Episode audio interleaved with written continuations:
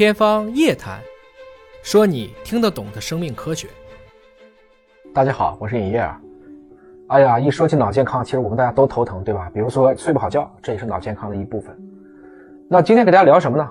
熬夜伤脑啊，怎么才能够找回一个好的睡眠？大家平时熬不熬夜？其实现代人都熬夜。熬夜在我看来，再过个几十年，它可能已经快变成正常的生活了。尹哥基本上也都是会熬夜的，但有些人呢是习惯性熬夜，那他的生物钟呢就已经变成猫头鹰了，晚上睡不着，但是早晨起不来。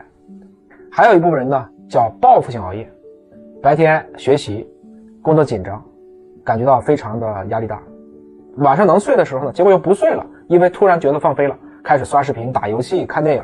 不甘心早睡了，你有没有觉得熬夜会上瘾？你有没有觉得一旦你扛过了这个犯困的阶段，就像我们跑马会撞墙，然后你就觉得又开始清醒了？我这叫亢奋状态，是因为大脑受过刺激了，就开始分泌让你清醒的多巴胺，让你可以兴奋愉悦。这个效果呀，每个人还不一样，但大部分还能坚持到第二天白天。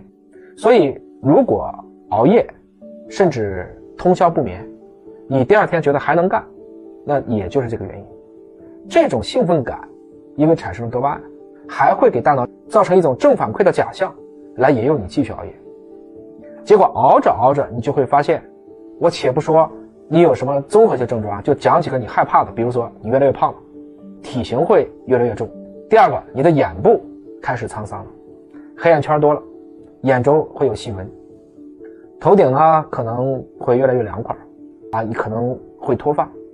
然后还可以经常做到心无杂念，为什么？因为发现啥也记不住了，经常忘事儿。如果你已经出现这些状况了，请注意，这个其实是身体已经给你信号了。别忘了啊，长期连续熬夜可以面容枯槁，甚至猝死。为什么熬夜会出现刚才的这些症状呢？让我们又变沧桑又变笨呢？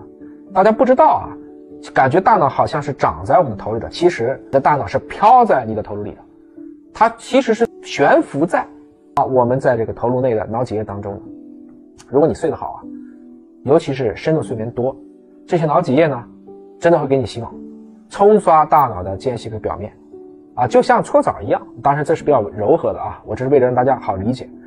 如果熬夜，那得了，你这个洗脑就会受到阻碍，很多本应该清理掉的垃圾成分，继续残留在大脑中，去影响大脑的工作状态。那就不用说了，记忆力当然会变差，注意力也当然很难集中，白天的工作也做不好，甚至做了管理层以后，你会明白啊，你更容易发怒了，一发怒就会冲动，甚至做出一些错误的决策。同时啊，生物钟一旦乱了，我们都知道脑肠轴，脑肠轴，脑的问题会影响肠的，它会带坏我们的肠道菌群。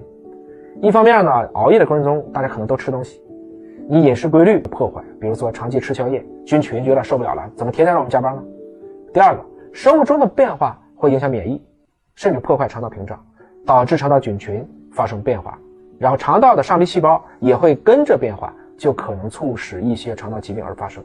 尤其是肠道菌群紊乱了以后啊，原来的一些能让你情绪变好、睡眠变好的这样的一些物质，比如说伽马氨基丁酸，它的合成量就会大大的减少，它这种减少就会进一步的加重我们的生物钟的紊乱，变成一个恶性循环。熬夜还会干扰我们的内分泌，比如说，如果瘦素的分泌减少了，你看瘦素这个名字听着就是能帮我们瘦的，这个瘦素能够抑制进食并加速新陈代谢的，在进食后二十分钟就会给大脑饱腹感的信号，来提醒你差不多了啊，你不要再吃，我们的体重由此平衡。所以，如果你瘦素减少了，白天会饥饿感非常强烈，偏爱高热量食物，体重自然就蹭蹭上去了。刚才讲到了熬夜为什么会让大家变胖啊？瘦素就是其中的一个重要的原因。熬夜对女生的危害其实更大，还可能会出现生理周期的失调和代谢紊乱，比如说像多囊卵巢综合征这样的一些疾病，就有可能找上门来。还有女生呢，非常在意的就是你的胶原蛋白。熬夜呢，其实会让胶原蛋白的结构紊乱，弹性和强度都会下降。我这里说的可不仅仅是脸部啊，浑身的胶原蛋白。啊，他们都是一视同仁的，可能都会有问题。爱美的各位女神们可得注意了，熬夜还有一个更危险的事情就是伤心。我不是说情绪上的伤心呐，是你的心脏。长期熬夜，节律紊乱，多种心血管疾病的风险都会增加。我这不是吓唬人啊，每四个心源性猝死，可能就有一个是基因的问题。那么它的诱因其实就是极限运动或者是连续熬夜、过劳死，大家都听过吧？我讲了这么多的熬夜危害啊，真的不是想吓唬人。你要知道，不管是补品还是多好的面膜，或者是补觉，都不能弥补你欠的这种债啊！你说我熬一宿夜，我第二天再补个觉，补不回来的。希望大家都能明白，人类是有节律的。那有没有什么办法能够去帮助调节这些问题呢？有一个最近尹哥看到的好办法，晚上运动。